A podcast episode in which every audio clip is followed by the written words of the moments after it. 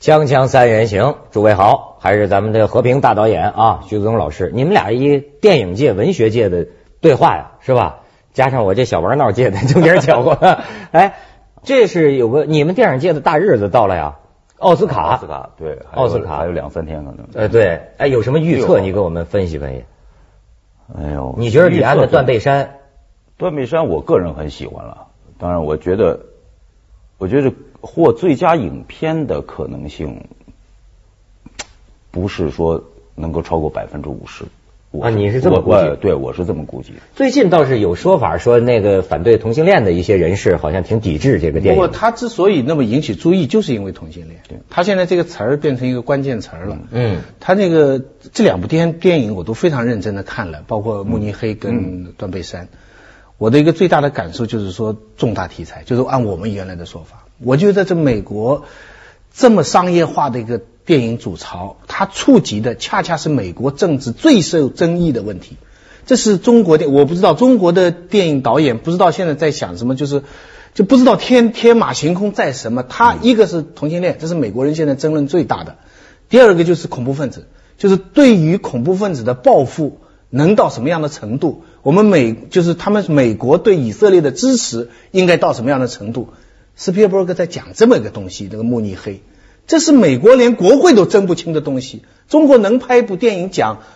农村土地的所有权吗？能讲农农村占征地的事情吗？是 对，所以咱们就是和平导演说，中国电影落后于中国改革开放二十年嘛。对，嗯，因为你中国有呃电影界有一最大的问题，就是所有的电影作品跟我们今天的发展、我们的文化的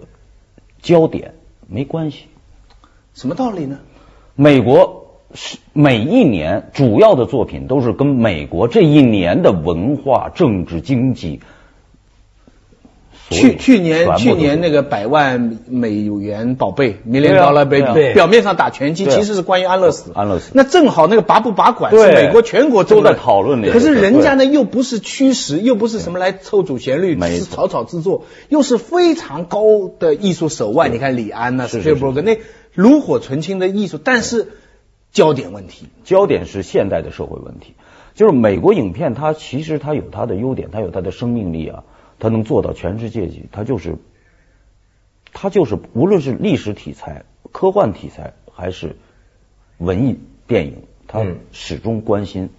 现实发生的问题。我们中国电影曾经有一段时间也是啊，人到中年当啊然，是现实主义创作嘛。对对，嗯人到中年啊，对很很多有一段的时间也是没错都能够切近大家最关心最的关问心的题。天呃《天云山传奇哎，》天啊，山传奇啊那个时代的那些什么什么芙蓉镇，包括阳光灿烂的日子，但是不知道为什么从九十年代以嗯后，我就觉得咱们天高云淡了。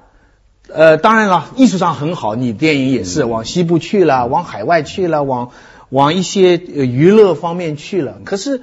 那个焦点，难道就是中国人现在关心的贫富问题、农民工问题、征地啊？这个，比方说一个集体的聚众闹事事件，你能不能来龙去脉的拍一下哇？一个地盘，嗯一个地盘从征地到最后盖层楼中间的各种利益集团的争斗，能不能普朴实实的现实主义的一点一点把它拍出来呢？没错。我跟你讲，我干这一我行，可能是外行话，哎，对我干这一行，我可以跟你呃分享一下，我现在慢慢琢磨清楚，就某种这个心理，就是说呀，你比如说像你说的这种探讨社会重大问题，现在我们电视台也经常干这事儿，但是啊，不同媒体啊。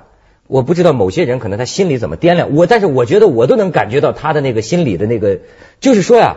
比方说有的时候报纸上登了一个事儿，我在电视上，大家看着我这么一真人，说说说这个事儿，这是不行的。这报纸可以登，但是我们有时候领导就会跟我说呀，说电视说这个啊影响太大，影响面太大。我就再假想，像你说这种重大社会现实，电影出来了，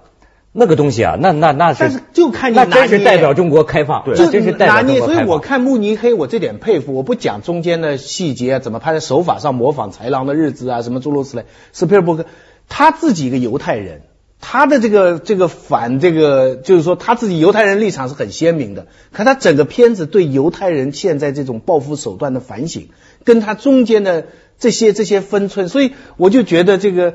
当然，这个不是怪导演，就像你说的，整个社会环境不那么鼓励。对你拿筹钱的时候，人家就害怕，对不对？对对但是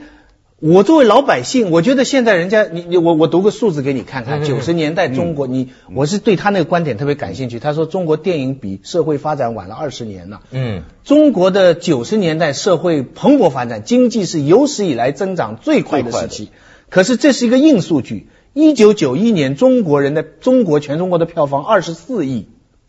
一九九八年变成十四亿，二零零零年变成八亿。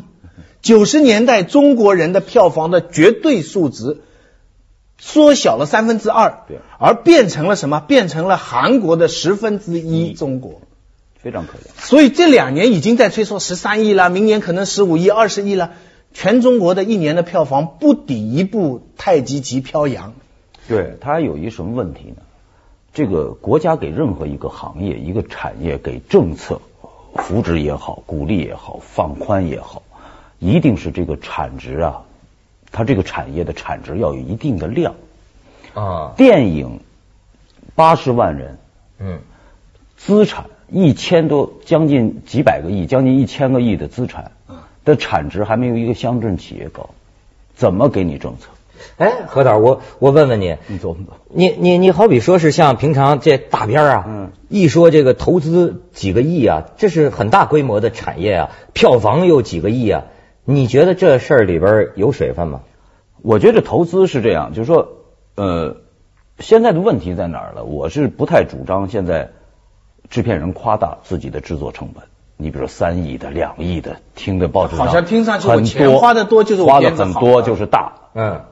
这里面有一个问题，因为据我的了解哈，嗯我因为我是圈内人哈，对我不讲哪监制部戏，嗯我只讲所有宣传的制片费全告。哎，这个我是敢敢在这儿说的。什么意思？就是说他把宣传他比费如说全包括在制片费。哎，呃那不是你这不不是是他欺欺骗顾客吗？对虚假广告吗？没错，他就是等于你，你比如说我花了一亿五千万拍一部电影，啊我可能会说我拍了花了三个亿，这个是有欺骗性对消费者，啊啊，这不应该的。在美国有一规定，制片成本是制片方不公布的，嗯，哦，是吗？对，因为哎咱们平常看见什么铁达尼、泰坦尼那克都是号，媒体那儿说，不没有制片他方自主己并动没说我多少个亿拍了一个什么什么戏，哦，对他不不这是他不所以岛外戏也有游戏规则。咱们对这他是吹有得游戏震天规价则响啊。所以你那个戏为什么观众不满足呢？你说的那价钱，对你对这对个对产品跟那价钱相距太远。对。对对对，你说的太对了。对有些片子我本来对吧我也不会觉得不好。我跟你讲，咱们其实就你说无吹的极，对嗯啊你说无无极极三千万人民币拍的，如果说大家对他一定很宽容，不容易，这么小成本能做得这么花啊花，对啊啊吧？最起码他做的，比如特技有一些地方对不是很好对，人能原谅你啊，啊对不对？因为什么呢？你三亿两千多万了吧？嗯，就是四千五百万美金，断臂山一千四百万美金，一千一千三百八十万，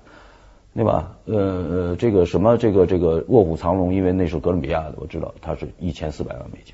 功夫卧一虎藏千四龙就是一千四百万美金，所以四千五百万美金的活啊，儿。三倍于《卧虎藏龙》的本钱对啊，所以呢，你你你，而且你卡子也没有那大，所以就是你可以看出来，这个制片成本是有虚虚假的部分，就是是不是把外戏都包括在里不，面？外戏是归发行商来投资的，跟不归他制片方没有跟他还没关管系，那是另外一个成本。嗯嗯所以制片成本跟发行成本是两 件就事。听你宣传，以为你是个金刚，结果一看就是一猩猩，对，你知道所以吗他有失望感嘛，嗯对吧？所以我觉得电影这个东西呢，是一个实实在在的，玩不了虚的。你的活儿在影像上，你的活儿、你的故事、你用的演员、你的，一看你值多少钱，那是能对看。内行一哎，那我再问你，票房玩得了虚的吗？票房是这样，票房呢是国家有统计的，所有电脑售票都有统计的。嗯那当然现在有些边远地区是没有的，你比如新疆啊什么这些地方，它很难。反正联网的基本上都都是能够统计上来的。嗯，那呢也不能说它不瞒票，就是院线肯定会瞒一些，就是我们大就概是就他实际卖了多，他讲的少。一般可以满满百分之二十、百分之十，这是肯定的。所以呢，我们现在你比如说过了一亿的电影，可能真实票房就是一亿两千万。啊，所以票房是啊哦对通常是少报的。哎，报成因为本通常是哦多多报报 的，所以这就是一个怪圈儿嘛，对吧？啊啊啊所以呢，呃，我的观点就是那时候，呃，反正可能有些人听了不高兴。我说电影中国电影的产业化是一个理想，没有到那儿，呃，离那儿很远很远。产业化要建立几个，第一，统计学，是行内的统计，你首先要有数字，对，你没有数字， 你构不成金融财团和金融机构的介入之作。而且嗯帮哥伦比亚公司顾问对吧？没白做，那你金融一连串的术语，对吧？你对金融不介入， 保险业不能进入；对对对，你保险业不能进入，你你叫什么产业？是产业是金融、保险和统计，就是就是财务公司能够有这三个进入了经就济上的运作叫产业了。所以我现在接触这些电影界的人，我老实讲，这人与人之间的感觉，我觉着还是江湖上的草莽英雄。我觉得保险业没有进入，传媒业进入的非常快。对，就是传媒跟电影啊与与狼共舞对啊。这所个以我现在呢，就是中国很滑稽，其实传媒是一个我认为是一个很很高的一个行业。很高吗我？我不是，我 觉得比你这们低多了 media 这词儿在美国呀，它得很大的公司才能用呢。现在在中国注册十万块钱的公司就可以叫 media media 了。 咱们去广告， 锵锵三人行，广告之后见。所以吧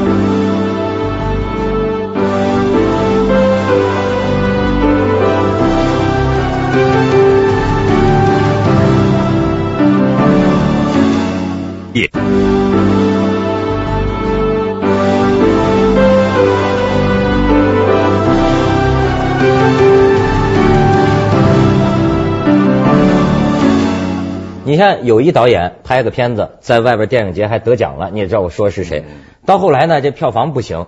但我感觉他流露出来的意思就是，你这个发行商没有给我这个好好的发行，这是指的什么呢？我我我我自己觉得中国的电影的关键的问题可能还不在导演，也不在制作，主要是电影院太少。嗯，这个这家伙如数家珍呐、说说中国电影院。电影院呢是这样，因为因为一个电影大国，电影的文化国家，它在电影院上有一个人均，嗯就是你比如说八千人一块银幕，啊，或者你比如像洛杉矶应该算是四千人一块银幕。嗯特别多两千到四千我忘了，就是美国的电影院平均可以跟它人口大概是八千人一块一幕，中国呢？中国太可怜了，中国都不敢算呢、是吗？中国两千七百块，就算三千块商业一幕，要伺候十三亿人口，你怎么算？咱们瞅瞅看看。你这么少吗？我们全国所有的银幕啊三千块对一幕，中中国我跟你讲， 3000块跟我三百多家戏院，就是不不到就就是就是就就非常可怜。北京你算的，北京是一千七百万，加上加上流动人口就将近两千万人口的一个多少家电影院？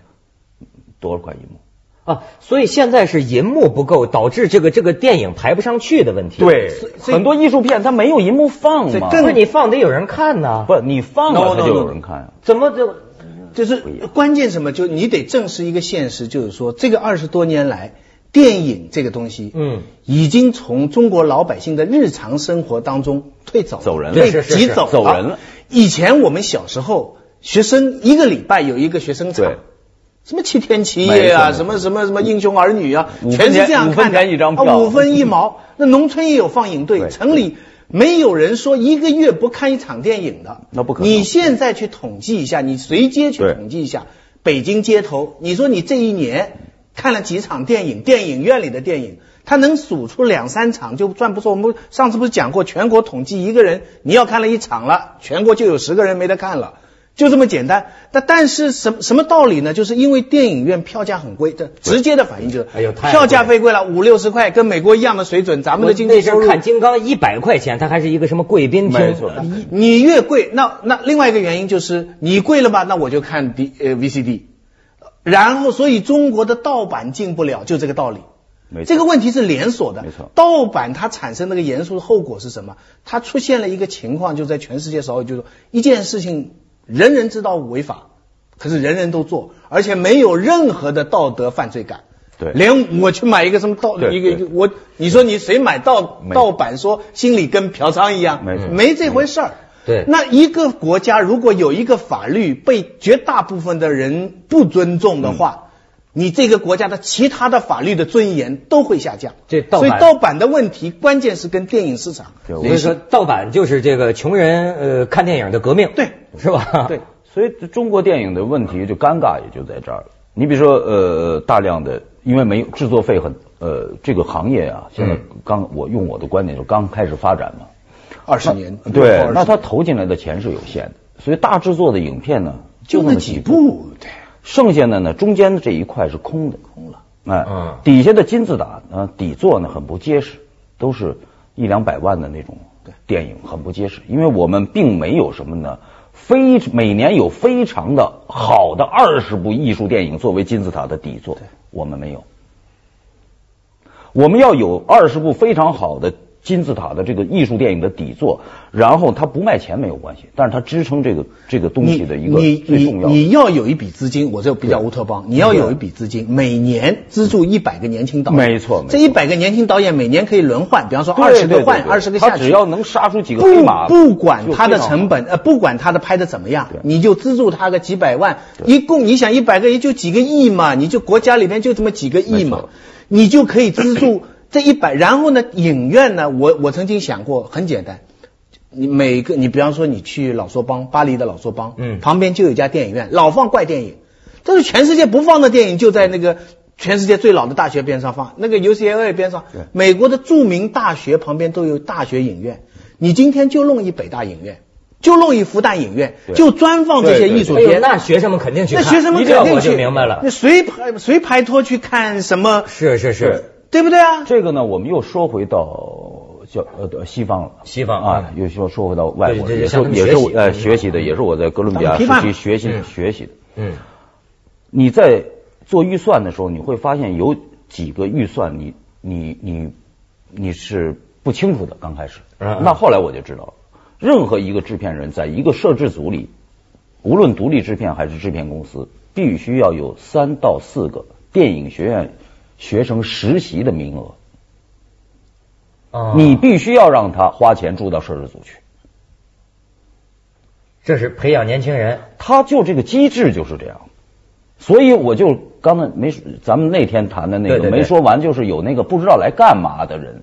啊哦，就是说。他就是实习，他他还就来不是，看，就他还不是这宣，我以为宣传部来审查呃不的是呢就是就是外国电影的剧组里常常他有一些剧组你里不知道他他是有干一个什预么的。算，这个预算就是给电影学院的毕业生的、学生的、在校学生的。你要是现在一年轻的毕业电影院学生，你跟着斯皮尔伯格的慕尼嗯黑对跟一遍，跟一你对遍你有你多在这里大没的有收入，他管你吃、管你住、管你交通费，嗯但是你就在这里看，他就有这个导演的预算老婆也不能把他赶走，哎，不能对不对改，？他就是这个就是美国的法律，他就是这样的一个制度。哎，他他让你看大师怎么拍戏，怎么工作，怎么发脾气，怎么去，包括啊干点别的事儿也可以哦哦学，那 都学呀， 那家伙更增加对这个吧行业的向往。因为他首先嗯要学会如何去面对一个、一个导演要如何跟一个大的 cast 的合作的方式，在美国大明星的市场里面，这么一个制作环境里面，这是一个学问。还是得跟人呐，就好像中国这中医，呃就是说为什么对过啊去中医教育的话，对你对得跟着师对你倒这才是痰真盂学三年呐，倒痰我盂三年不是白倒的。啊我们这儿就没有这个。傅。哎，但是呢，我们《锵锵三人行》有这个，我们我们好多学生在我们这儿是是是一起工作呀，对不所以对？我同意徐老师那个，嗯就是他他这个有那么年轻导演的这个队伍啊，是嗯必须是要靠政府来资助，对对来来来做。咱们去一下广告，《锵锵三人行》广告之后见。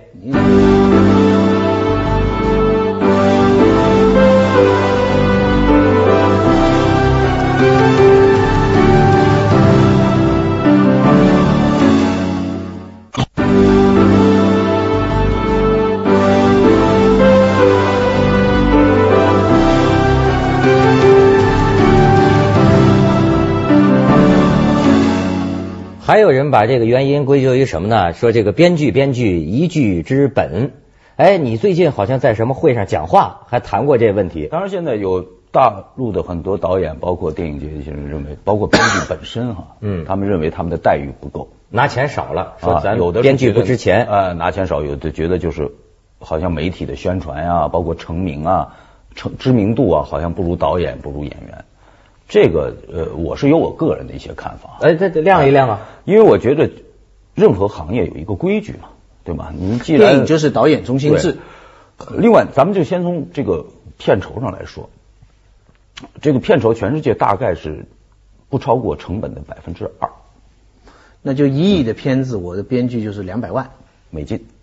美金对吧？你比如说一亿美金，它这个鼓励什么呢？就是说你拍商，它是按你成本来计对你对收入的。你拍艺术电影，你要追求，那你那个成本低，你的收入就低。嗯你写出这剧本《哈利波特》，你拿百分之二可就不少了，对对，对对，它整个数大，中哥数大。所以咱呢们，的百分，咱们编剧拿的这个百咱分们有比些其实已经远远超过这个比例。超过百分百之分之二，五、百分之八的，反正百分之十的都有，反正写编剧但是比还写剧本还是不不满意，那是因为什么？呢？你比如说你，我们大家都按这个行规来执行，那当然你要拍两亿的片子，你的收入你可以算出来嘛，对吧？你要写出来值两亿，因为一个编剧什么是价值呢？就是你写出来的这个故事，这个剧本能值提不到那值么大得的资金投嗯两亿来 拍？这是一个衡量剧本的一个最基本的东西。他们说这美国说是什么四五万编剧不拿钱啃着麦当劳整天对写，太多了只有两分钟时我间我推销自己的我在我创在意。美国有一个就是写论文的一个一个朋友，就是我帮他看中文的论文，他帮我看英文的论文。他就是什么？他就两夫妻都是高级知识分子，然后在一个房那个房子里面，他们做经理，所谓经理就帮人看房的，嗯就不付房租，嗯两个人都在那里编剧，已经编了无数的剧了，嗯就住在好莱坞。他们这样的人是很多，然后他们去不停的投，就说真的就是，而且对他们来说，我觉得他们哪个导演要看中他们，他爱怎么改就怎么改，肯定基本上就在后面肯定那就合说约肯定是这样。而而这些 人本身就是博士啊，已经是大学了，对就是就是已经是很高学位。咱这儿编剧得钱到了账才开始写是吗？那最起码你得有定金嘛，啊，定 金。而且是国家对编剧很好，他们的税收比导演低多啊，了。是吗？哎，那你自己做编剧这钱是怎么